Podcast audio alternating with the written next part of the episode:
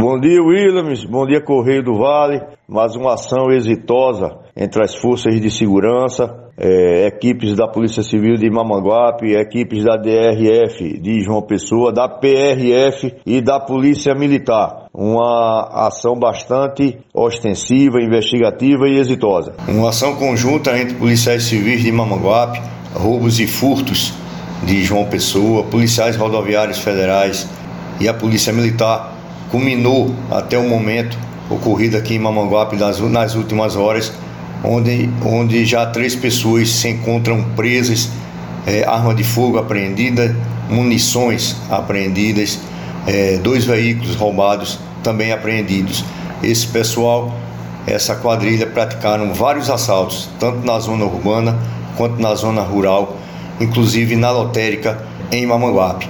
Eles assaltavam e com requintes de crueldade, eles agrediam as pessoas sempre em seus assaltos.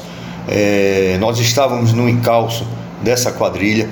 Ele já vem praticando esse crime, esses crimes já faziam cerca de 30 dias. É, vários procedimentos policiais contra eles, alguns deles já com mandados de prisões expedidos. E esse pessoal numa operação planejada entre as forças de segurança, vieram é, a ser presos nas últimas horas. Então iremos recolhê-los é, à cadeia pública de Mamaguape é, e alguns também ao, a presídios de João Pessoa, onde ficarão à disposição do judiciário.